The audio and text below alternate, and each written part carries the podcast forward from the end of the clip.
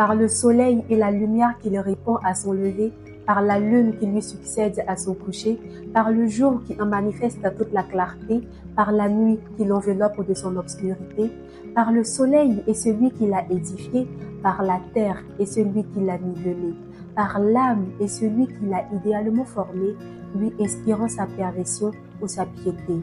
Heureux celui qui l'aura purifié, malheureux celui qui l'aura souillé. Dans la sourate Ash-Shams, nous découvrons que chaque personne qui aspire au bien-être et à la paix intérieure se voit investie d'une mission essentielle, purifier son âme et s'efforcer quotidiennement d'atteindre ce noble objectif. Cette quête, c'est l'assurance du bonheur authentique ici-bas et de la béatitude éternelle dans l'au-delà. Le prophète Muhammad sallallahu a souligné cette responsabilité en affirmant tu as des devoirs envers ton âme. Cette mission, loin d'être aisée, s'inscrit dans une démarche profonde et bienveillante, car l'âme peut succomber aux passions néfastes et parfois se montrer rebelle. Comment purifier et éduquer notre âme? C'est la réflexion que nous tenterons de mener dans ce 17e épisode de votre podcast Coco Spirituel. Et comme vous le savez, certains mots effleurent l'âme et d'autres l'explorent et l'apaisent. Allez sous le capot des livres pour en ressortir la quintessence des paragraphes afin de toucher toutes les sensibilités. Bienvenue dans Coco Spirituel et laissez-vous envelopper par la profondeur et la beauté des livres. Cocon spirituel, le podcast à la lumière de nos lectures.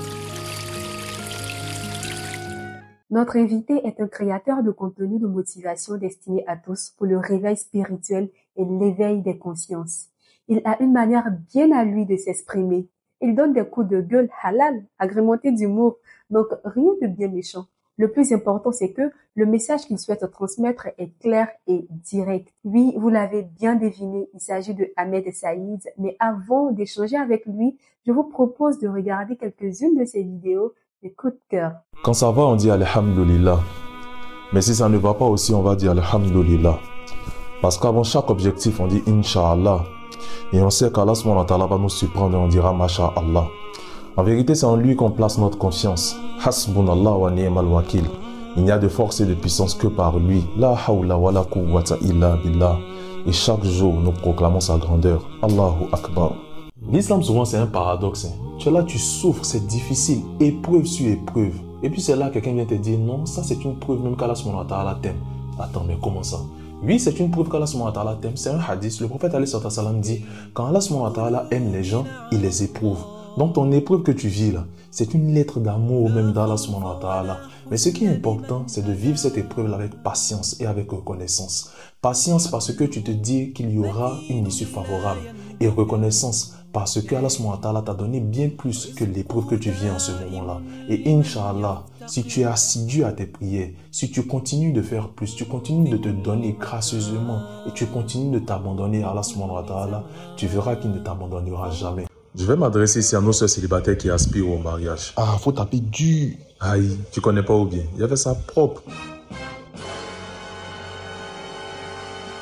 C'est vrai, on est célibataire, on n'est pas aussi coach en relation amoureuse, mais le travail qu'on fait sur les réseaux sociaux, alhamdoulilah, nous a valu de recevoir beaucoup d'expériences et je puis vous assurer que nous avons appris beaucoup de ces expériences-là. Alors j'espère que ça ne va pas vous blesser, mais ça a le mérite de se dire, il y a comme un nuage de naïveté qui plane sur la tête de certaines filles lorsqu'elles veulent faire leur choix, mais c'est incroyable, antécécaphoniable. C'est-à-dire qu'une fois qu'elle l'aime, là, et souvent pour des raisons bizarres et superficielles, c'est fini. Et pourtant, souvent, Allah subhanahu lui a montré tous les signaux possibles pour lui dire le gars, là, faut lui laisser. Mais c'est blanc, elle va te dire qu'elle l'aime. Virage dangereux à gauche, virage dangereux à droite, feu rouge, double virage dangereux, rétrécissement de chaussée, chaussée glissante, mais c'est blanc, elle va te dire, elle l'aime. Oh. Elle veut taper sur son pied. Le gâteau mon téléphone à côté de toi. On dit l'amour aveugle. Je ne sais pas si pour toi là c'est début de myopie mais c'est cataracte, mais pardon, faut pas te soigner. Je le dis toujours, le mariage n'est pas une preuve d'accomplissement de soi, mais c'est un excellent moyen d'atteindre cet accomplissement de soi sage et petit. En résumé, la personne avec qui tu es en train de discuter en ce moment-là, qui plus est dans le haram, qui n'est pas concret, qui est en train de faire baler des ziglibiti avec ton cœur, pardon, faut le laisser. Mais surtout, lorsque tu veux quelqu'un de valeur, toi aussi assure-toi d'être une personne de valeur. Parce que très souvent, là, vous visez haut. vous visez votre main n'arrive pas. C'est le mental de Ruby, mais vous voulez quelqu'un qui a la foi des compagnons. Ça ne peut pas marcher. Les mains de guéo. Cocon spirituel, le podcast à la lumière de nos lectures. Assalamu alaikum wa rahmatullah wa barakatuh, Saïd. Wa alaykum salam wa rahmatullahi ta'ala wa barakatuh. Je suis ravie de te retrouver, de te recevoir encore une fois. Ce n'était pas évident, n'est-ce pas? Oui, effectivement, plaisir partagé. Comme on le dit, ton merci ne finira pas, franchement. on va euh, commencer par te demander comment a débuté l'aventure avec Coup de gueule halal. Bon, on dira que c'est depuis l'année 2017. Au départ, je ne faisais pas de poste de mon propre chef. hein. C'était Mhm. juste des conférences auxquelles j'assistais. J'essayais juste de traduire, de rendre ce que j'ai pu entendre, ce que j'ai pu noter. Et puis après, je me suis dit, mais pourquoi pas moi-même essayer de faire des textes? J'ai vu que beaucoup de personnes ont aimé. Et c'est de là que tout est parti. Après, j'ai commencé à faire des vidéos et Oui. autres. Mais au départ, c'était seulement que des textes. Ouais, tes vidéos, souvent, t'es méchant. Oui, on essaie de panacher naturellement. Ouais, mais comme je le disais, c'est clair, ton message, on le comprend bien. Et j'aime beaucoup euh, le, cette touche d'humour que tu apportes Mhm. à tes, dans tes différentes vidéos. Comment tu arrives à, à t'organiser pour, euh, pour produire ces contenus de qualité, mais surtout à rester constant avec tes engagements professionnels? Bon, c'est effectivement une question d'organisation. Ouais. Moi, ce que je fais, c'est que normalement, le week-end, que ce soit le samedi ou le dimanche, je fais toutes mes vidéos. Donc, tout ce qui est vidéo, je fais. Soit le samedi, soit le dimanche. Également, la nuit, quand j'ai un peu de temps, je fais tous mes textes aussi de la semaine. Mhm. Ce qui fait que durant la semaine, c'est juste des partages. Parce que tout est déjà ficelé. Mais là, maintenant, comme j'ai commencé à baisser un peu de rythme en termes de texte, Mhm. ça dépend des circonstances. Parce que souvent, on a des circonstances particulières qui font qu'on doit parler de certains textes. Mais la plupart du temps, les vidéos sont déjà préenregistrées. Mhm. Et puis après, c'est juste des montages. Ça, ça prend maximum 30 minutes, quoi. Ok. Mais dis-moi, où tu trouves l'inspiration pour les sujets que tu abordes? Euh, l'inspiration, c'est un peu compliqué. Souvent, c'est juste un post que je vois. Et puis, je, déc- je décide comme ça de retranscrire ce post-là en vidéo. Souvent aussi, c'est une personne qui me dit, bon, j'ai envie que tu parles de telle chose. Et puis Mhm. moi, si je pense que c'est assez intéressant, j'en parle. Souvent aussi, bizarrement, là, je te dis, mais c'est pas quelque chose de paranormal. Souvent, c'est un rêve juste que je fais. Wow. Je fais un rêve sur un truc Mhm. et puis je me dis, bon, pourquoi pas, ça peut passer en vidéo. Oui. Donc, je ne dis pas que c'est une inspiration forcément divine. Oui. C'est quelque chose comme ça que j'ai commencé à ajouter dans, dans moi aussi, dans ma, dans ma création. Mais comme pour dire, l'inspiration vient de partout. Moi également, je sais de quoi tu parles. Tellement on a fond dans certaines choses, on, on songe à cela partout où on est et parfois Exactement. on a des, comment on dit, des sublimations par Exactement. rapport à des sujets et tout. Donc, Allah continue à, à nous inspirer pour créer des contenus de qualité. Avec toi aujourd'hui, nous allons parler de ce livre, 10 règles d'or pour purifier son âme du professeur Abdarazak Al-Badr. Il faut savoir que Abdarazak Al-Badr est professeur de théologie Akida à l'université de Médine, conférencier et auteur de nombreux ouvrages sur le dogme et la spiritualité sunnite. Il énumère de manière concise 10 règles cruciales pour toute personne désireuse de réformer, élever et purifier son âme de tout ce qui pourrait la souiller. Donc, dans son livre Direct d'or pour purifier son âme, nous avons trouvé des, des conseils très pratiques qui euh, pourront aider toute personne qui désire euh, embellir son âme, euh, enlever tout ce qui pourrait souiller son âme. On va débuter avec les 10 règles d'or, bien évidemment. Mhm. Et dans les 10 règles d'or, il y a la dixième règle qui nous parle de, du fait de connaître son âme. Tu conviens avec moi qu'on va mettre euh, cette dixième règle à la première position En effet, parce qu'avant de parler de purification, il faut savoir ce qu'on purifie. exactement. Et avec euh, des recherches que j'ai pu effectuer, j'ai pu euh, me rendre compte qu'il y a trois types d'âmes. L'âme de l'ego qui incite au mal, aux passions et aux désirs. Cela est illustré par le fait que ceux qui possèdent cette âme peuvent être injustes envers eux-mêmes et rester insensibles aux avertissements divins jusqu'à ce qu'ils fassent l'expérience d'un châtiment douloureux. Et Allah dit dans le Saint-Coran, à la Sourate 10, versets 96 à 97, ceux contre qui la parole de ton Seigneur se réalisera ne croiront pas, même si tous les signes leur parvenaient, jusqu'à ce qu'ils voient le châtiment douloureux. Ensuite, il y a l'âme qui retraite. Ce type d'âme conserve une conscience même dans l'obscurité totale et est enclin à l'autocritique. Les individus avec cette âme se répondent de leurs erreurs, demandent pardon à Allah et sont décrits comme étant clairvoyants. Et je pense que c'est, on est nombreux à se retrouver dans ce type d'âme-là. Et en fait, il y a l'âme sereine, qui représente le désir spirituel ultime. Cette âme confère la sérénité, la solidité dans les principes, la prospérité dans les actes et la capacité à rester imperturbable face aux épreuves. Ce type d'individu est loué par Allah et est destiné à entrer dans le paradis. Allah accueille ce type d'âme-là euh, dans la Sourate 89, versets 27 à 30, en ces propos. Ô toi, âme apaisée, retourne donc vers ton Seigneur, satisfaite et agréée, entre donc parmi mes serviteurs et entre dans mon paradis. C'est Allah que nous soyons parmi ces âmes-là. Donc, on, on, constate ici que chacune des âmes influence le comportement et la relation de l'individu avec Allah, allant de l'incitation au mal, à la conscience et au repentir, jusqu'à la sérénité et à la gratification divine. En effet, ça sera très difficile d'ajouter euh, à tout ce que tu as dit Mhm. parce que tu as très bien expliqué. Mhm. Effectivement, on a trois types d'âmes Oui. et ces trois types d'âmes-là se retrouvent également dans le Coran.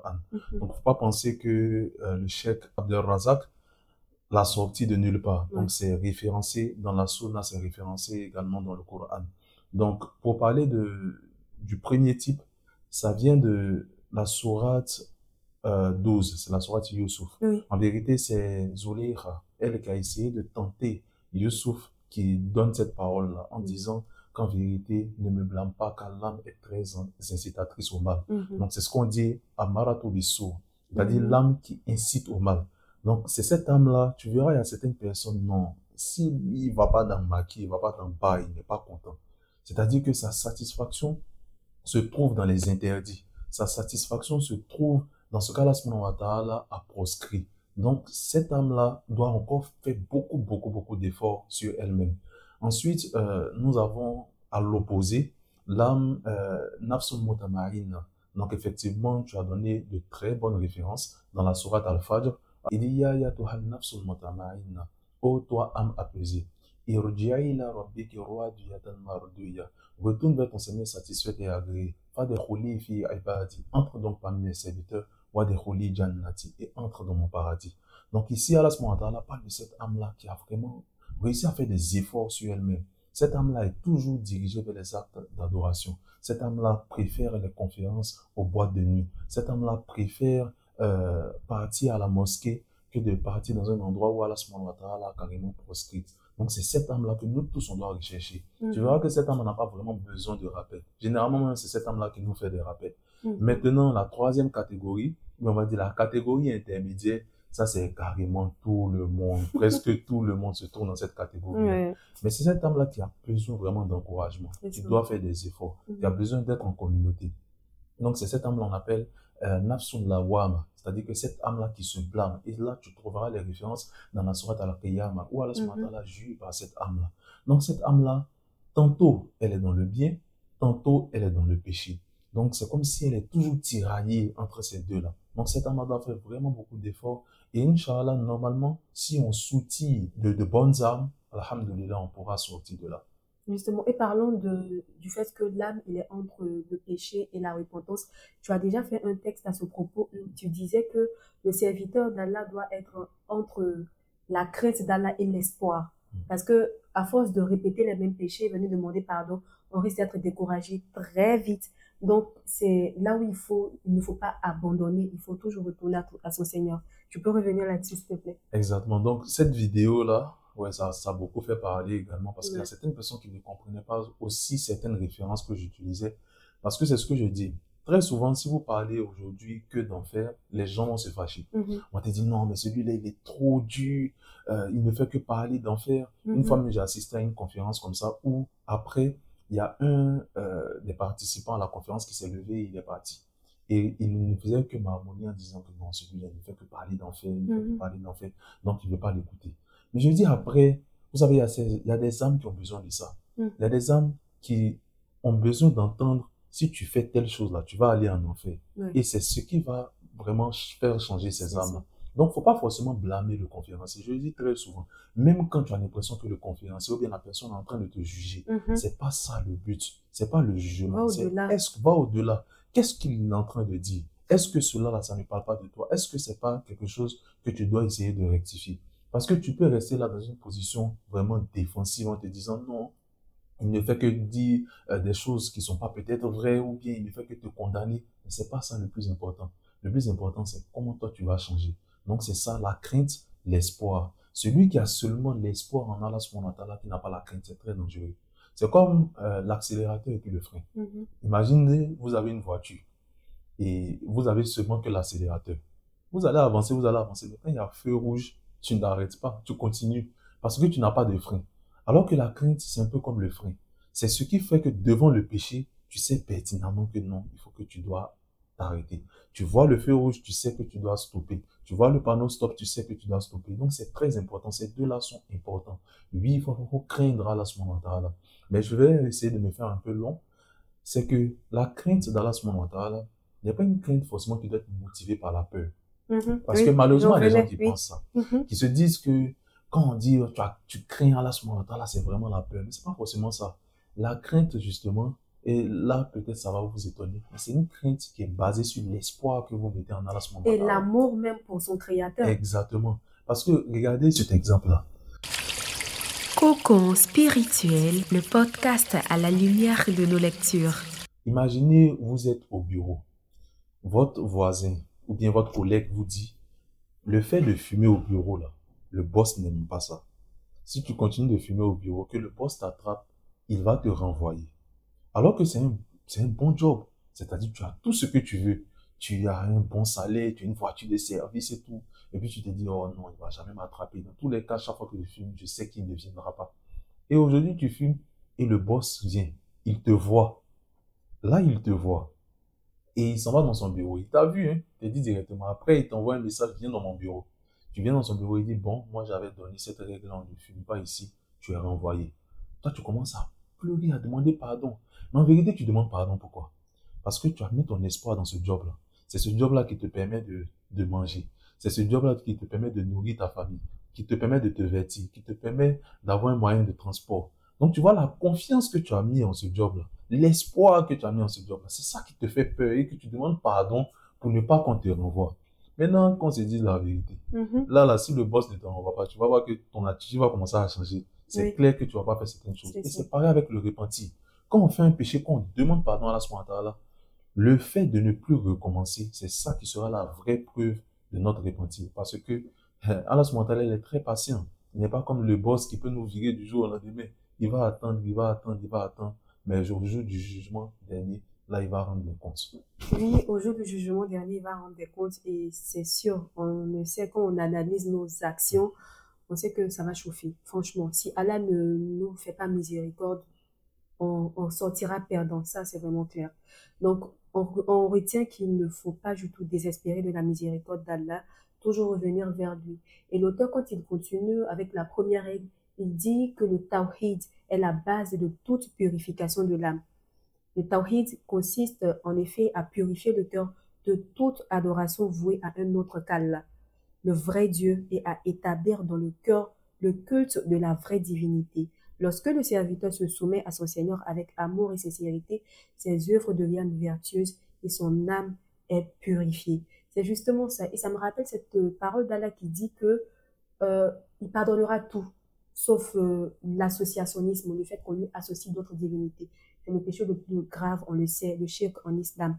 Et il faut dire que le tawhid, très souvent, on, sans y prêter garde, sans faire attention, on tombe, euh, on, on ne respecte pas le tawhid dans son entièreté. Tu as fait une vidéo encore dans ce sens très drôle où euh, certaines personnes disent euh, sans toi ma vie n'est rien, je ne peux pas vivre sans toi, etc., etc. Donc voici des propos qui, franchement, montrent à quel point on peut euh, tomber très vite dans le shirk. Oui, alhamdulillah. Euh, généralement, quel que soit, je, parce que je reçois quand même beaucoup de, Oui. de questions en PV, et les questions qui sont liées à par quoi je commence dans mon cheminement spirituel, je le dis toujours, tu, tu es obligé de commencer par le tawhid. Le prophète Ali Salam, Hum, la, les 13 années qu'il a passées à la Mecque, les débuts de sa révélation, c'était uniquement basé sur le tawhid. il ne faisait que parler de ça. Et vous savez, il y a eu combien de convertis? Il y a eu, je crois, on parle, d'une, on parle de 80 environ personnes qui ont adhéré à l'islam. Pendant qu'il a parlé, pendant combien d'années? Mais c'était seulement de Tawhid. Et c'est après qu'il a commencé à parler des autres. Quand les autres piliers ont commencé à s'ingérer, c'est en ce moment-là maintenant que euh, il y a eu une explosion. Il y a eu près de 80 000 personnes qui ont adhéré à l'islam et tout.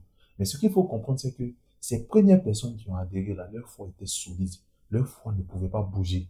Alors que il y a certaines personnes qui font carrément le contraire. Tu pries, tu ne sais même pas pourquoi tu pries, tu sais pas à qui tu t'adresses.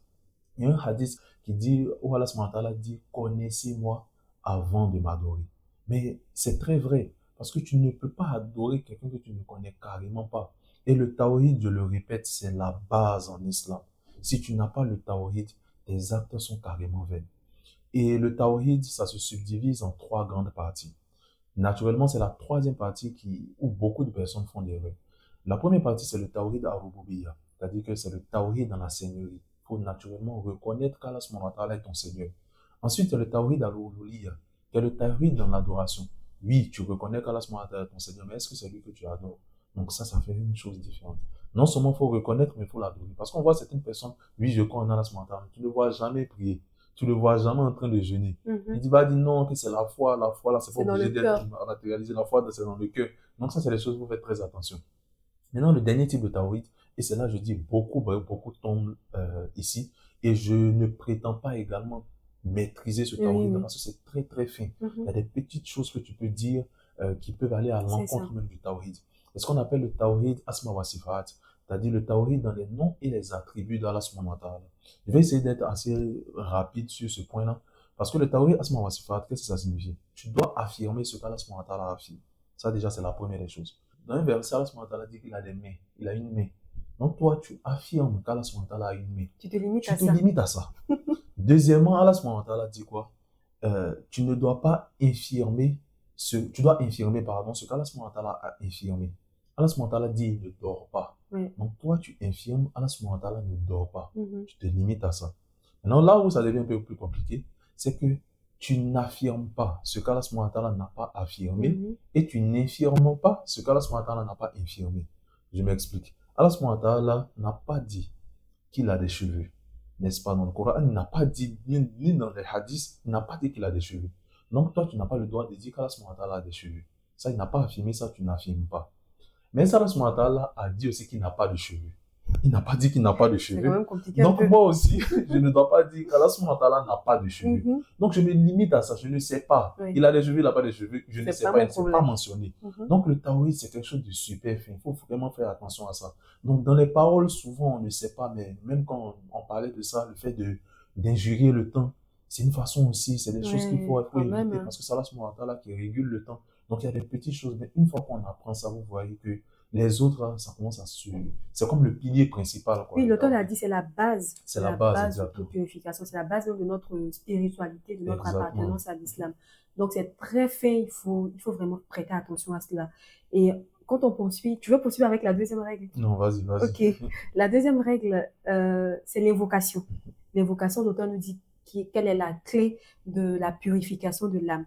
Le prophète Muhammad a dit Rien n'a plus de valeur pour Allah le Très-Haut que l'invocation. En effet, par l'invocation, le serviteur témoigne de son impuissance et de sa dépendance envers son Seigneur auquel il se soumet humblement tout en reconnaissant sa toute puissance, sa capacité à apporter son assistance aux humains. Et il le prophète sallallahu alayhi qui avait l'habitude de faire cette invocation, lui-même étant prophète, Ya Mugadibul Aladinik, Ô toi qui retournes les cœurs, fais que mon cœur reste fermement attaché à ta religion. Celui qui est guidé par Allah ne saurait être égaré et celui que Allah laisse s'égarer ne saurait être guidé. Et là, ça montre euh, toute euh, notre impuissance face à la, puissance d'Allah. Et encore une fois, moi, j'aimerais qu'on marque un arrêt ici. C'est de réaliser que la constance même dans l'adoration d'Allah, les prières que nous arrivons à faire, par exemple, c'est une grâce d'Allah. C'est peut-être euh, le fait que Allah ait répondu à notre prière. Mais ceux qui t'attendent encore, il faudrait faire attention, ne pas les regarder de haut. Parce qu'on constate très souvent qu'il y a des gens qui n'ont pas cette, euh, cette hauteur d'esprit, cette grandeur d'esprit pour se rendre compte que toutes les actes d'adoration qui leur sont facilités, c'est Allah qui l'a permis. Donc ceux qui n'arrivent pas à le faire, il faut y aller doucement, il faut leur faire des rappels, bien évidemment, mais également prier pour que ces personnes puissent suivre le chemin. Allah, il a dit, il guide qui il veut, il égare qui il veut. Ce que nous, nous pouvons faire, c'est de conseiller ces personnes et de prier pour ces personnes encore une fois. Exactement, exactement. Donc, euh, tu as posé déjà les bases.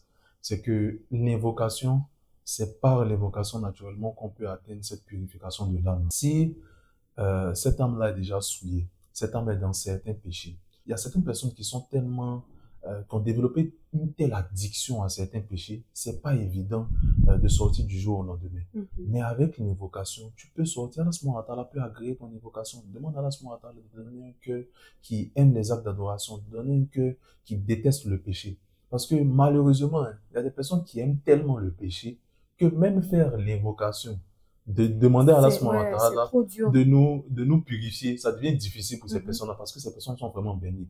Alors que les gens ne réalisent pas ce qu'Allah Matala est capable. Il est capable de te faire haïr même le péché. Il y a des gens qui étaient dans des péchés euh, vraiment extrêmes, qui étaient peut-être dans la fornication, dans la prostitution, mais aujourd'hui, c'est devenu un monde vraiment euh, dégueulasse pour ces personnes-là. Tout ça, c'est par quoi? C'est par l'invocation. C'est Allah Ta'ala qui décide euh, ce qu'il veut. Et il y a un verset où Allah Ta'ala dit Il dit Nous avons créé l'homme pour qu'il mène une vie de lutte. J'ai envie de poser la question. Allah ta'ala dit, il nous a créé pour mener une vie de lutte. Mais quand tu vas dans une lutte, quand tu vas dans une guerre, tu as besoin de quoi? Tu as besoin d'armes. tu as besoin d'armes. Parce Et que tu peux passer devant. Mhm. Et il y a le hadith qui répond, qui est le hadith de Al-Hakim, qui dit, le prophète Ali nous dit que l'invocation est l'arme du croyant. Donc, si tu veux partir dans cette lutte-là, tu dois t'armer d'invocation.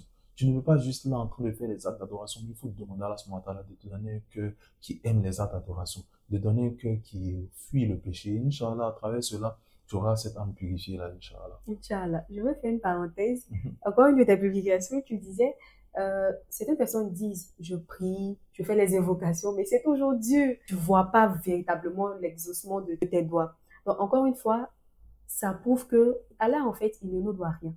Ça, c'est clair.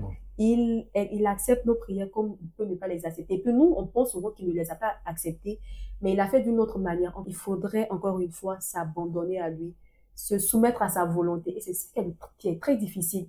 Qui est très difficile. C'est comme si tu travailles, tu, tu as l'impression que tu donnes tout, tu donnes le maximum de toi, mais au final, il te châtie encore plus, il te punit encore plus.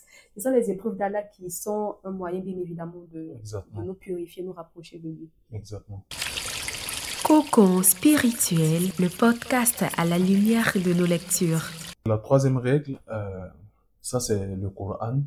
Et je pense que je t'avais dit également ça en coulisses. Oui. J'aurais vraiment apprécié qu'il parle non seulement du Coran, Oui. mais aussi euh, des hadiths. Parce que c'est très très important. Je ne serai pas de ceux qui sont des coranistes purs. Parce qu'il y a ce mouvement-là souvent euh, qui émerge malheureusement. Si c'est pas dans le Coran, on ne prend carrément pas dans les hadiths. Alors que nos pieux prédécesseurs ont fait un travail énorme au niveau des, cas- au niveau des hadiths. Pour authentifier les hadiths, pourquoi on dit le livre de Bukhari c'est le livre le plus authentique? Parce que celui-là, il a eu à faire un travail vraiment énorme. Il y a certaines choses, il y a certaines qualifications pour qu'il qualifie ton hadith d'authentique, mais c'est incroyable. C'est-à-dire que s'il soupçonne même un brin de mensonge en ta personne, c'est fini. Tous tes hadiths ne va plus prendre. Donc, Bukhari a fait vraiment ce travail-là. Et vous verrez que les hadiths viennent très souvent comme des exégèses du Coran. Parce que le Coran, certes, il est accessible à tous, mais il est accessible aussi- à ceux qui cherchent. Donc, on ne dit pas, oui, le Coran est accessible, alors que tu ne fais aucun effort de réflexion. Donc, tu vas facilement t'égarer. Allah subhanahu wa ta'ala dit dans le Coran qu'il y a des versets à équivoque. Ceux qui croient en Allah subhanahu wa se basent sur ces versets-là, euh, qui ne sont pas équivoques là. Et puis, quand ils voient ces versets équivoques, ils se disent que Allah subhanahu wa c'est lui. Donc, nous, nous, nous, on croit. Donc, ils ne Mhm. sont pas forcément dans des interprétations qui vont vraiment les faire sortir de l'islam. Oui, et pour aller dans le même sens, ça me rappelle euh, euh, une explication de Shams Tabriz dans ce sens, Mhm. où il disait euh, qu'il y a quatre niveaux de compréhension du, co- Mhm. de- du Coran. Exactement. Donc, ça, en fonction de ton degré de foi, de ton degré de spiritualité, tu peux percevoir les mystères du Coran. Exactement. Parce que regardez cet exemple-là. Le prophète Ali sallallahu wa Il est dans sa chambre et les, les, les gens ont encerclé sa maison. on décide, c'est-à-dire ça, ils ont planifié l'assassinat même du prophète Ali sallallahu wa sallam. Et qu'est-ce qu'il fait? Il sort, il récite la sourate à Yassine Mhm. et il s'arrête au verset 9 et il sort, personne ne le voit. Mais on se demande, mais attends, pourquoi déjà mais il s'arrête au verset 9 Nous qui sommes profanes, on est là, on que ce qui est visuel, on ne peut pas comprendre. Le, la, la sourate Yassine n'est pas descendue pour ça. hein. Mais lui, il a su que s'il s'arrête au verset 9, là, il va sortir, personne ne va le voir. Et qu'est-ce que le verset 9 dit? Le verset 9 dit, nous avons mis une barrière devant eux et une barrière derrière eux, de sorte qu'ils ne voient pas. Le verset parle des gens qui seront en enfer. Ça n'a rien à voir avec le fait de pouvoir sortir et les gens vont pas te voir. Mais le prophète il avait cette réflexion-là, cette conscience-là, ce degré de spiritualité-là qui le permettait de savoir que ce verset-là, ça peut me faire sortir de, quelque chose. Donc, pour revenir un peu au thème, la purification de l'âme, tu verras qu'il y a diverses manières dans le Coran qui ont été vraiment euh, démontrées pour comment purifier son âme. Par exemple, Allah ta'ala dit dans la sourate Al-A'la, il dit man tazakka. Heureux est certes celui qui la purifie, en parlant naturellement de l'âme. Celui qui se rappelle du nom de son Seigneur et fait la sola. Donc ici déjà, on comprend que Allah est en train de nous dire que pour purifier notre âme, faut se rappeler constamment de lui. Ça, peut être à travers les zikrs, ça peut être même à travers ce qu'on est en train de faire, parce que quelque part aussi on parle d'Allah ça peut être à travers la prière dans, dans, dans la suite du verset, il dit, euh, et qui officie la sola. Donc c'est pour dire qu'il y a vraiment, vraiment beaucoup d'astuces dans le Coran pour nous montrer comment, comment on peut atteindre Allah subhanahu wa ta'ala, comment on peut purifier notre âme. Ensuite, la quatrième règle, ou bien Mhm. tu veux ajouter Oui, quelque chose? toujours est-il que il Mhm. faudrait euh, comprendre le sens des versets pour pouvoir vivre le Coran dans son entièreté, dans sa profondeur en fait. Et moi, j'invite tout le monde euh, à s'inspirer du parcours des Hafiz Coran qui, eux, à la grâce d'Allah, dès l'enfance, euh, Allah leur a facilité. Ses parents les ont mis sur le chemin, les ont encadrés pour qu'ils puissent mémoriser le Coran comme il le faut. Et j'invite tout le monde à écouter l'épisode qu'on a fait dans ce sens avec les Hafiza Coran. Il y aura de quoi nous motiver. Effectivement, parce que euh, déjà, c'est un sujet de fascination pour moi. Voilà. Voir quelqu'un qui maîtrise tout le Coran, parce que tu te dis, lettre par lettre, le gars, il connaît le Coran. Tu prends n'importe quel verset, tu commences à réciter, il réussit à terminer ce Mhm. verset-là. Je vous prends un livre même en français, c'est pas évident de réussir. Même des petits poèmes là, souvent c'est très difficile de maîtriser autant. Mais le Coran, Mais tout le Coran, une langue qui n'est pas la tienne, c'est quelque chose vraiment à féliciter. Tu verras que ces personnes-là, naturellement, là, sont en met comme une lumière euh, sur elles. Tu ne peux pas vraiment maîtriser le Coran et puis t'amuser généralement à faire certaines choses. Sinon, la lumière dans la là, il va te la ôter. Donc, c'est très, très important d'être au moins toujours en contact avec euh, le Coran. Et je disais, euh, dans un test que j'ai eu à faire sur cela, je dis que c'est vrai. Malheureusement, ce n'est pas être pessimiste, mais c'est pas évident, nous, avec notre âge, là, d'être Hafiz Coran. Ça va vraiment nécessiter des efforts, on va dire, colossaux pour pouvoir arriver à ce, à ce stade-là. Parce que on a des occupations, euh, on ne lit pas toujours, on a des préoccupations personnelles, professionnelles, c'est pas évident. Mais au moins, on peut toujours essayer de, de cons- constamment lire. On peut aussi apprendre même euh, l'arabe. Ça, c'est tout à fait accessible. Et ça nous permettra de mieux méditer sur les versets du Coran. Donc, c'est très important d'avoir au moins ce contact-là avec le Coran journalier, que ce soit chaque jour, même si c'est une seule verset, c'est une seule page, c'est deux pages, c'est un programme qu'on se fait peut-être pour terminer le Coran en un mois, ou bien au moins dans l'année euh, égérienne, on essaie de se donner des défis là. Et Inch'Allah, tu verras qu'avec ce contact-là, Allah subhanahu va nous élever. Oui, et il y a des personnes qui s'organisent pour cela, des personnes qui lancent des challenges. Je pense bien évidemment à Ba Adama, je ne sais pas si tu la connais, elle fait régulièrement des posts sur, sur Facebook pour inciter les gens à faire, euh, à relever le challenge de lire l'entièreté du Coran en français ou même en arabe. L'année dernière, il y a des personnes qui ont réussi à relever ce challenge-là, à lire tout le Coran. Et franchement, c'est magnifique le travail qu'elle fait. Elle les suit, elle les booste dans les groupes WhatsApp. Et même sur Facebook, souvent, tu tombes sur ces, sur ces, rappels où elle te dit est-ce que tu as lu le Coran aujourd'hui? Donc tu vois ces posts qui se font tic mais attends je prends mon Ouais. Coran je lis un peu Ouais. donc c'est toujours des bénédictions c'est dit que sur les réseaux il y a une manière de d'avoir des hasanats d'avoir des voilà des bénédictions donc il ne faut rien négliger on poursuit avec la quatrième règle La quatrième règle, alors, des, des hommes pieux. oui Donc, effectivement, on a tellement de modèles. Mhm. on a tellement de modèles, que ce soit des modèles contemporains ou bien des personnes qu'on n'a pas vues, mais on peut s'inspirer de leur histoire. Et j'ai fait une vidéo en ce sens-là où j'ai j'ai j'ai essuyé beaucoup de critiques. Mais après, tu sais, on est, on est quand même habitué. Une fois que tu te mets sur les réseaux sociaux, Oui, quand même. faut, faut t'attendre à, à des critiques. Des personnes qui pensent que tu es forcément dans le jugement quand tu dénonces un péché. Et généralement, c'est le péché qu'ils font. Si tu parles aujourd'hui de l'hypocrisie des autres, tu parles de la sorcellerie, tu ne verras jamais quelqu'un se plaindre Ouais, de c'est ça. pourquoi tu parles de la Il faut sorcellerie. l'autre. Non, là, pas de souci. Mais une fois que tu commences à parler, Oui. par exemple, de la fornication, tu commences à parler de l'alcool, Mhm. tu vas voir deux, trois personnes qui vont commencer à venir dire non, tu es en train de juger, non, tu es en train de juger. Donc, il faut qu'on arrête cela. Mhm. Je le dis toujours, accepter les rappels, même si la personne fait mal ce rappel, Mhm. ça peut être profitable. Parce que dans ce rappel-là, qu'est-ce que je disais? Je disais qu'aujourd'hui, tu prends une fille, tu lui demandes c'est qui Dadju, c'est qui Ouais, je me MHD. souviens. Non, mais Tu carrément. commencé à bégayer. C'est toi qui sais qu'on bégaye. je te dis, mais aujourd'hui, tu demandes à quelqu'un, c'est qui Dadju, on peut te dire l'histoire de Dadju, où il est né, son, on, va, on te dire même c'est quoi il a peut-être mangé même aujourd'hui. C'est-à-dire qu'il y a tellement de détails que certaines personnes connaissent. Également les hommes, parce que faut pas tirer seulement sur les femmes. Aujourd'hui, tu prends un homme, tu, te, tu parles de Messi, Cristiano, tu as l'impression qu'il maîtrise même l'histoire de Cristiano que son propre père. Donc ça, ça, ça, ça fait tiquer. Et aujourd'hui, malheureusement, on a des références dans, que ce soit dans les hadiths, comme je le dis, des personnes, des personnes qui ont vécu avec le prophète Ali Ouais, ça- même pas le prophète Ali sallam, prenons les compagnons. Ils avaient une foi vraiment énorme. Prenons des personnes aujourd'hui même qui sont sur cette terre-là, qu'on peut côtoyer. Des personnes qui ont, des, ont une foi vraiment énorme. Ces personnes-là, normalement, on doit essayer d'approcher, euh, de les approcher, d'essayer de calquer leur comportement, essayer d'aller même au-delà de se lancer des défis. Et c'est ça, en fait, le véritable défi. On n'est pas en train de, de rentrer dans la concurrence de qui est premier de classe, qui est, je sais pas, la plus belle femme, qui a la plus belle voiture. Non, c'est pas ça le plus important. Mais on doit, on peut, on peut se concurrencer dans les actes d'adoration. Bah oui. Exactement. Moi, je sais aujourd'hui que Oumi a jeûné euh, lundi, un jeûne lundi, jeudi. Il dit, ah, ok, il n'y a pas de souci. Moi, j'ai donné de lundi à jeudi.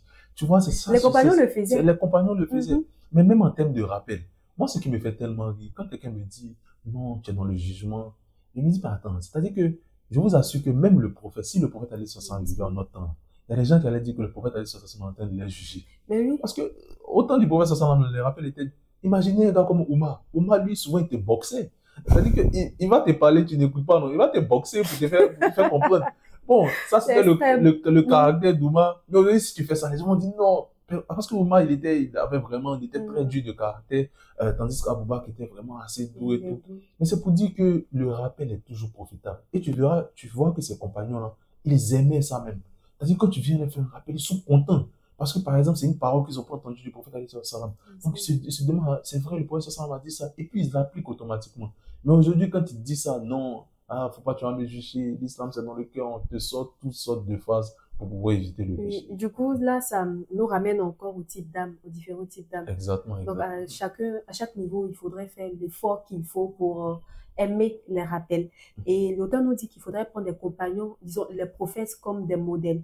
Et tu l'as dit, en plus des, des prophètes, il y a euh, nos contemporains, il y a des personnes que nous côtoyons tous les jours. Ça peut être nos amis, concurrençons-nous dans les bonnes actions. Il n'y a rien de mieux, en fait. Il n'y a rien de mieux. Et Allah, il a dit que parmi les personnes qui seront sous son nombre de jours du jugement, il y aura ces personnes-là qui se sont aimées en lui. Donc, s'aimer en lui, c'est quoi? C'est se faire des rappels. Cocon spirituel, le podcast à la lumière de nos lectures. On poursuit avec euh, la cinquième règle, le fait d'épurer l'âme et la parer des plus belles vertus. L'auteur affirme que quiconque désire purifier son âme doit tout d'abord renoncer au péché et aux vices qui corrompent le cœur et l'empêchent d'être touché par la lumière de la grâce et de la foi. En effet, dans un hadith, le prophète sallallahu alayhi wa a dit, lorsqu'un serviteur d'Allah commet un péché, une tache noire apparaît sur son cœur. S'il renonce au péché et se répand, son cœur est poli. Mais s'il récidive, la tache s'agrandit au point de recouvrir tout son cœur. Et cela va dans le même sens que la sixième règle, qui est le fait de fermer les voies qui mènent au, vice et éloignent de la vertu. C'est-à-dire que c'est un combat perpétuel. C'est comme si on a un trésor, notre âme, c'est notre trésor. Il faudrait qu'on mette tout en œuvre pour l'embellir, pour la nourrir de ce qui lui convient, de, ce qu'il faut, qui est la spiritualité. La spiritualité, c'est l'essence même de notre existence. Cette citation de Pierre Telha qui dit, nous sommes des êtres spirituels passant par une expérience humaine. Donc, on n'oublie pas la spiritualité, il n'y a pas de spiritualité qui- qu'il y a en nous. Donc, préservons au maximum notre âme de tout ce qu'il y a comme dépravation. Et ça me rappelle encore une fois ce magnifique texte que tu as fait à ce sujet, la dépravation des mœurs, des valeurs morales, qui est devenue très banale. Franchement, c'est tellement banal de voir des personnes se complaire, se, se complaire dans leur péché et prendre ça pour euh, la norme. On le voit de plus en plus et c'est vraiment, en fait, vraiment mal au cœur. De, à tel point que ceux même qui essaient de faire des efforts pour, pour ne pas tomber dans, ce, dans cette bassesse morale-là, ces personnes sont vues comme des personnes euh, euh, ennuyantes, des personnes qui ne savent pas vivre, des personnes qui dont il faut éviter même euh, la compagnie parce que avec ces personnes on ne vit pas, on ne profite pas de la vie. Alors que ces personnes ont compris que profiter de la vie, c'est ne pas oublier sa part, sa mission sur terre qui est d'adorer Allah. C'est vraiment ça qu'il faudrait garder à l'esprit, adorer Allah et Allah seul parce que nous avons des comptes à lui rendre plus tard. Exactement, exactement.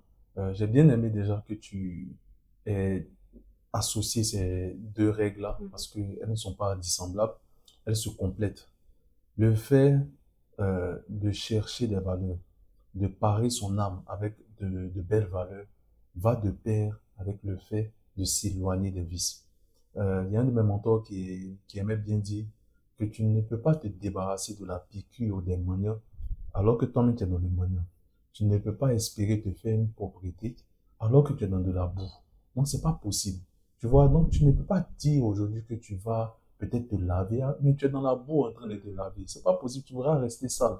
Donc en même temps que tu essaies d'acquérir certaines valeurs, dans le même temps tu dois aussi délaisser certains péchés. Et je vous assure, il y a certains péchés, si tu les fais, ta spiritualité ne va jamais connaître un boom. C'est-à-dire que quelque chose ce que tu fais là, ta spiritualité sera toujours stagnante. Tu peux peut-être voir les jeux de lumière des chétans qui essaient de te draguer pour te maintenir dans ça. Il y a une personne comme ça qui avait vu Ben Ali Abdelraouf et qui lui demandait, qui lui disait que vraiment, il y a tel que là, quand je fais, je sens que ma spiritualité, je sens que je suis en train d'évoluer. Et puis après, dans les discussions, Ben Ali constate que lui là même là, il vit en concubinage. Il lui a dit clairement, ton concubinage là, faut faire n'importe quel zikr. À partir de moment là, le fait que tu sois dans le péché, tant que tu n'arrêtes pas ça là, ta spiritualité va être bloquée à un point. C'est pas possible. Tu peux pas rester dans le péché. Et puis, certains types de péchés, naturellement, qui sont vraiment graves, parce que nous tous aujourd'hui, on pêche, on essaie naturellement de se repentir. Mais il y a certains types de péchés qui, qui vont à l'encontre même de ton développement spirituel. Mhm. Donc, il est très important de sortir déjà de ces péchés-là et puis maintenant essayer de parer son âme, comme l'auteur a eu à le dire, euh, de plus belles valeurs. Les bonnes compagnies aideront dans ce sens-là. En Il y a aussi euh, un élément qui vient comme un rappel, mais très violent. Très violent.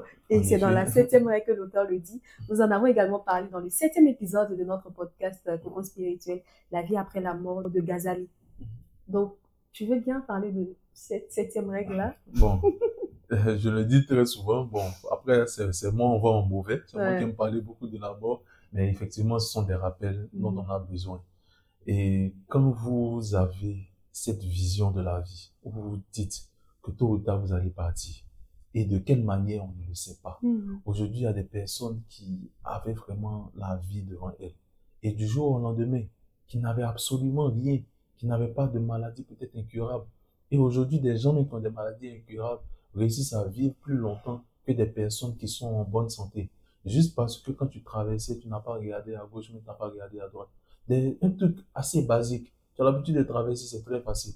Mais aujourd'hui, il y a des personnes, des voitures ou bien des camions les écrasent. Et pour dire que c'est des choses, ça échappe vraiment à notre contrôle. Et quand tu as ce souci-là, tu as cette manière de réfléchir-là, tu abordes les choses différemment. Tu te dis que, mais attends, faut pas mettre ton pied dans tout et n'importe quoi. Tu te dis que du jour au lendemain, une chose peut t'arriver que tu auras à rendre compte. C'est le corps là. Ça appartient vraiment à cette terre là. Après, on va enterrer ton corps. Il y a un comme ça qui demandait, mais c'est des personnes, par exemple, euh, qui sont euh, mortes en mer et puis on ne réussit pas à les enterrer. Est-ce que ces personnes auront le châtiment de la tombe? Et c'est là que tu comprends que les gens n'ont rien compris. Le châtiment de la tombe n'est pas, pas lié à ton corps, même si on on t'enterre pas. Parce que la personne posait la question en fonction de, mais on s'est dit, si on parle du châtiment de la tombe, c'est que la personne doit être dans une tombe.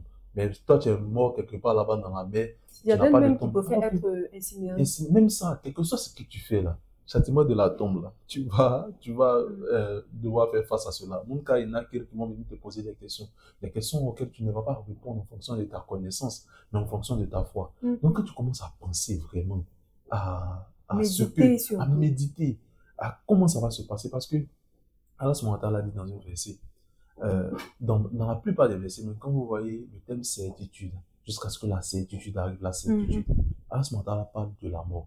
La certitude, c'est quoi? C'est la mort. Dans le Coran, vous allez voir plein de versets comme ça, la certitude. Ça parle de la mort.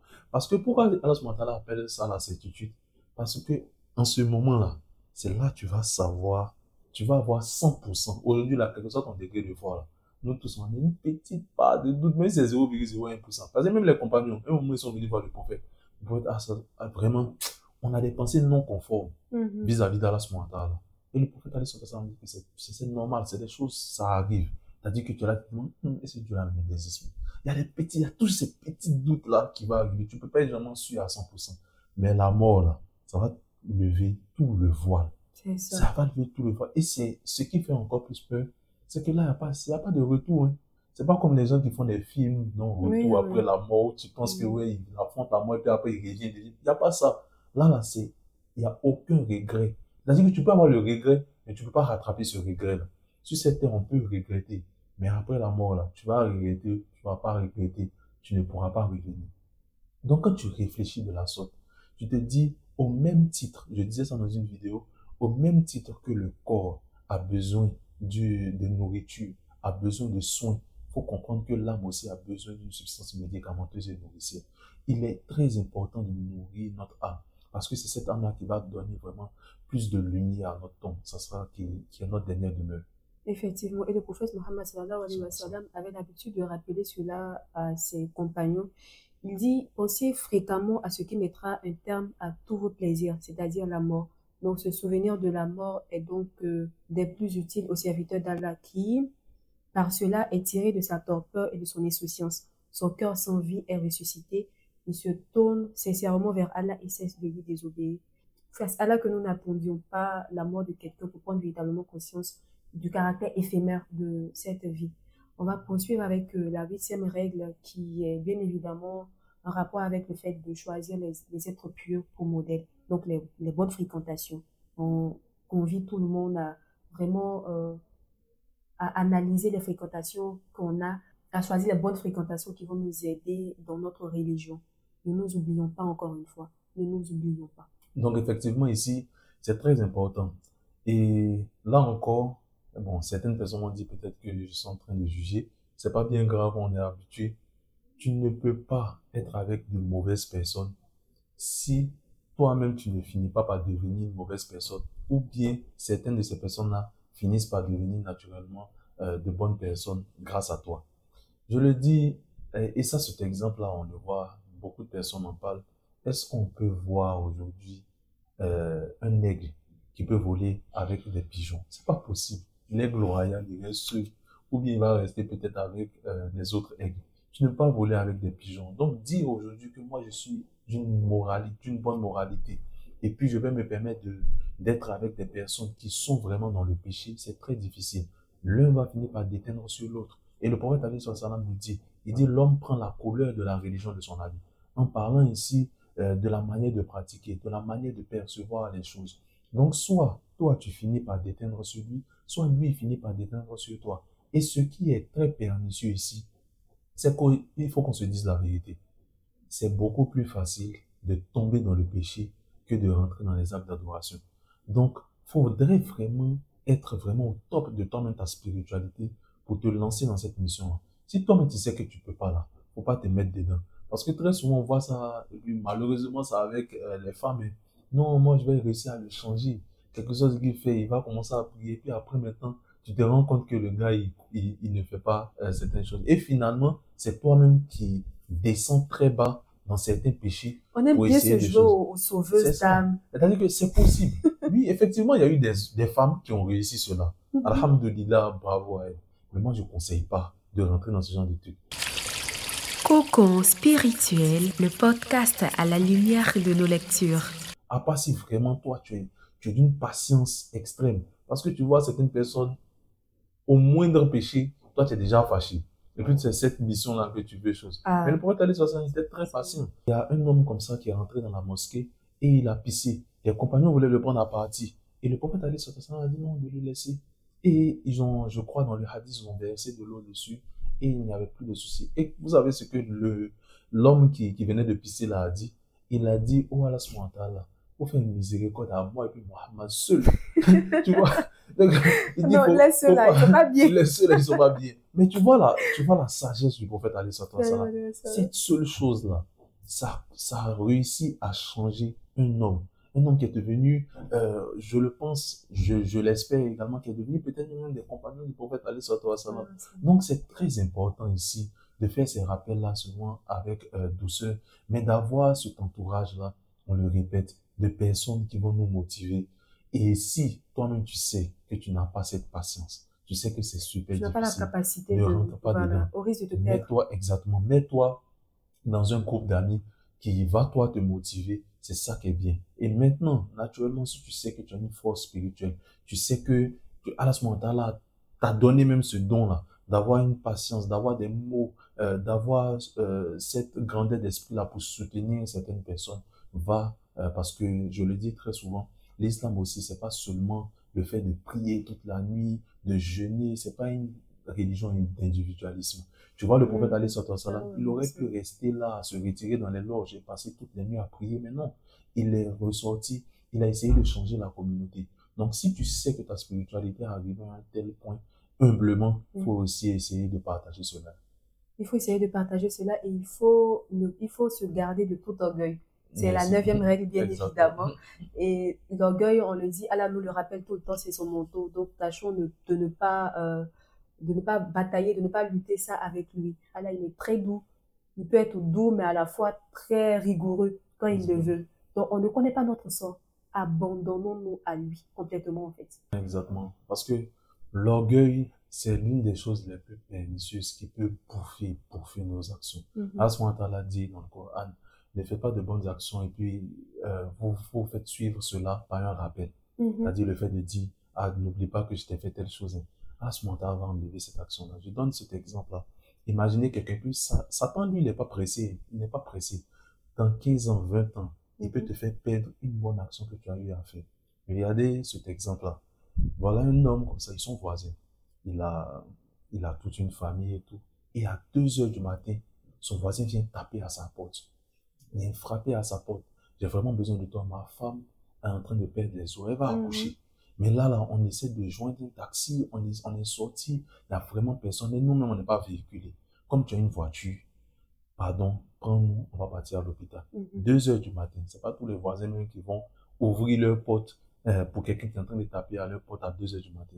Mais le voisin, là, c'est vraiment le bon voisinage.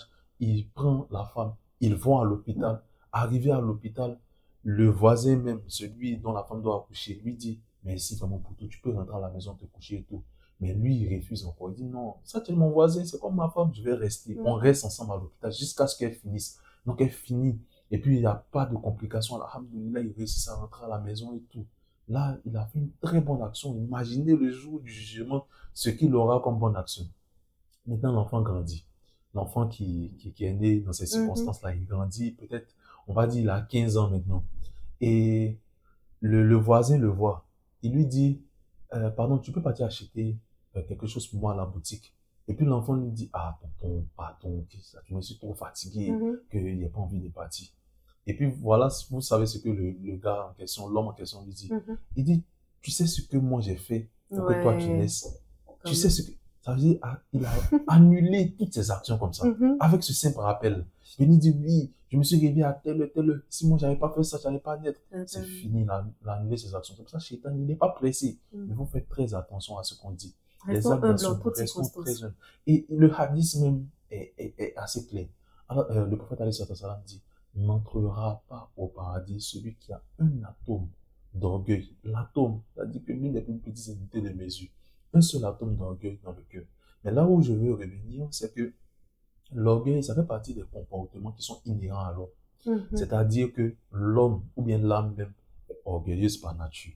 Mhm. C'est-à-dire, tu ne peux pas aujourd'hui dire que quand on dit ton nom dans certaines cérémonies, là, ça te, ça te plaît pas un peu. Mhm. Quand les gens se lèvent, quand tu passes là, ça te plaît pas un peu. Quand on parle de toi avec une certaine, euh, avec une grandiloquence là, ça te plaît pas un peu. Donc c'est tout à fait normal. Mais le plus important, c'est de lutter contre ça. C'est pourquoi Allah subhanahu wa dit dans le Coran, il dit ceux qui maîtrisent leur colère. Il ne dit pas ceux qui ne se mettent pas en colère.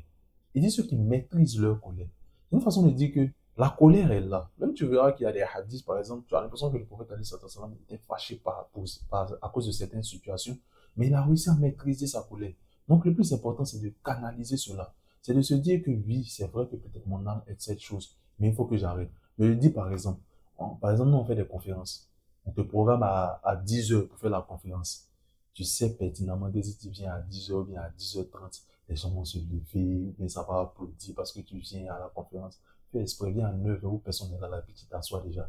Mais là, tu as déjà cassé l'ambiance. Les personnes qui viennent là ne peuvent pas te prendre de haut. Ils te ça. voient avec toi. Souvent, c'est toi-même qui place aussi les chaises. Mhm. Donc, c'est très important. Il faut avoir ce genre de comportement-là pour essayer de casser ton orgueil. Tu sais que si tu fais telle chose-là, les gens vont apprécier. Les gens vont commencer à te vanter pour cela. Et puis tu te dis non, tu peux le faire autrement. Parce que ça aussi, c'est important. Parce que malheureusement, là aussi, il faut ajouter ce point-là. Il y a certaines personnes qui refusent de faire certaines actions d'adoration par peur de tomber dans l'ostentation. Ça aussi, c'est pas bon. Par exemple, on parle des cinq prières obligatoires. Les cinq prières sont obligatoires. Mhm. Par exemple, avant même de venir, tu avais prévu euh, faire, ah, tu avais prévu réciter la sourate, peut-être Bakara, on Mhm. donne cet exemple, la sourate Rahman, que beaucoup aiment. Et puis, effectivement, il y a des gens aussi qui viennent euh, derrière toi pour prier. Et puis tu dis non, j'avais prévu de faire Rahman, mais j'ai fait Ahad, parce que non, Oui. parce que non, c'est Oui. pas ça. L'intention était déjà pure dès le départ. Donc, faut pas regarder ce genre de paramètres-là, sinon tu risques de ne pas prendre de bonnes actions. Donc, en même temps que certes, il y a des actions qu'il ne faut pas faire parce que tu sais pertinemment que la seule motivation de ces actions-là, c'est le regard des, des hommes, mais en même temps, il y a des actions, surtout quand on parle des actes obligatoires, euh, que tu dois faire en dépit du regard des hommes. Les deux mêmes sont considérés comme de l'ostentation. J'ai lu un texte dans ce sens. Lorsque, on, par exemple, pour la prière dont tu parlais, même les prières surrogatoires qu'on fait, quand il y a des personnes qui sont là et qu'on se dit non, on va pas trop montrer notre degré de, de spiritualité à certaines personnes, on essaie de, de raccourcir. De raccourcir. Si on devait faire, par exemple, quatre unités de prière surrogatoire, on fait deux. Ça, j'ai lu un texte qui disait que c'est de l'ostentation aussi. C'est pas à cause du regard de l'autre que tu vas réduire ton Exactement. adoration. Pareil aussi, c'est pas, c'est pas à cause du regard de l'autre que tu vas augmenter ton adoration. En fait, juste, là- pour, Mhm. juste pour ajouter une phrase à, à cela, Mhm. c'est que l'humilité de certaines personnes, c'est en vérité de l'ostentation. Comme Ah. c'est assez bizarre parce que Voilà. c'est comme si tu veux que les gens disent finalement que lui, il est humble. Mhm. Donc ça, c'est de l'ostentation. C'est tellement difficile, Voilà. mais c'est des efforts vraiment qu'on doit faire. Justement, des efforts à, à tous les niveaux, des efforts à chaque instant. C'est-à-dire que toi, tu dois, tu veux faire quelque chose, mais tu dois analyser. Est-ce que c'est ça, c'est que Dieu je fais? Est-ce que c'est sincère? Parce que finalement, on est, on est récompensé à la hauteur de nos intentions. Il y a une histoire que j'ai lue dans un livre, Ainsi étaient nos pieux prédécesseurs. La sincérité dans l'intention. Il y a deux messieurs qui revenaient de la mosquée et l'autre accompagnait son ami chez lui. Donc, arrivé chez lui, son fils demande à son papa, ah papa, tu vas pas inviter euh, ton ami à venir manger avec nous? Et son papa répond, non, ce n'est pas dans mon intention de le faire. Tu vois? devant le monsieur là, et puis c'est le monsieur qui raconte en fait. Mais devant le monsieur, tout ce qu'il a dit, tu vois. Ça aurait été nous, on aurait été gênés. Ah ouais, mon fils m'a dit, il faut que je j'invite mon ami, même si au départ, c'est pas ce que je voulais faire. Donc il a dit clairement, non, c'est pas de mon intention. Et clairement, c'est resté comme ça, tu vois? Et là, on nous explique que les gars, ils étaient, les, nos pieux prédécesseurs étaient tellement sincères dans leurs intentions, dans leurs actes, parce qu'au final, si il invitait son ami, c'était pas réellement son intention première. S'il modifie, c'était peut-être pour le regard des gens, pour ce qu'on va dire. Donc, son intention étant modifiée, il n'aura pas les mérites euh, escomptés. Ouais. Voilà. Donc, c'est, le livre est magnifique. Je vous invite à le lire. Il y a des scènes là, mais tu te dis, qu'est-ce que tu fais, toi, finalement, dans, en matière de religion? Tu es là en fonction du regard des autres, tu agis. Et nous arrivons bien évidemment au terme de, de cet échange euh, très passionnant. J'ai énormément appris et j'espère que euh, les auditeurs, ceux qui nous suivent, nos abonnés également, ont énormément appris. La dixième règle, bien évidemment, on l'a mis à la deuxième, à la première position, le fait de connaître son âme. J'avais quelques mots à dire avant que on ne ferme euh, cet épisode, Euh, Inch'Allah. bon, je pense que tout a été dit. Mhm. Euh, c'est que chacun d'entre nous, on doit faire des efforts. Ouais. Donc, c'est pas seulement ceux qui nous écoutent, mais c'est nous également. Oui, et tu le dis bien, tu n'es rien ni personne pour juger. Quand tu dis Exactement. tu, c'est toi. Donc, on ne parlait que de nous. Je vais toujours terminer par cette phrase-là. Et effectivement, on doit toujours faire des efforts, quels que soient les péchés dans lesquels nous sommes. On va tomber, faut qu'on se relève. Ah, ce moment-là, il a déjà posé les bases. Mhm. Cette vie-là, c'est pour lutter. C'est pour Donc, lutter ta des... vie ne peut pas être simplement linéaire. Même les prophètes, wassalam, qui étaient vraiment euh, rapprochés dans la là, ils ont connu de très grandes épreuves. Non, nous aussi, acceptons cela. Et Inch'Allah, on sera tous au paradis où il n'y a ni sueur, ni fatigue, ni crachat, tout est bon. Tout est bon, Inch'Allah. Donc, on retient que pour éduquer son âme, c'est un voyage intérieur d'abord, une purification essentielle pour se reconnecter à notre essence profonde. C'est un processus vital pour maintenir l'équilibre et la paix intérieure. Pourquoi est-ce si crucial? Parce que l'âme est le siège de nos émotions, de nos valeurs, de notre essence même. Le chemin vers la purification de l'âme commence par la conscience de soi, la réflexion et la pratique de la vertu. Éviter les excès, cultiver la bienveillance, la gratitude et embrasser la spiritualité sont autant de chemins vers cette éducation de l'âme. Nous espérons que euh, ce que nous avons dit ici servira à vous qui nous suivez et à nous également. hein. On ne l'oublie pas, c'est un rappel aussi pour nous. Donc, merci encore une fois d'être venu. Il n'y a vraiment pas de quoi. Merci à vous de nous avoir suivis. Portez-vous bien et à très bientôt, Inch'Allah. Cocon spirituel, le podcast à la lumière de nos lectures.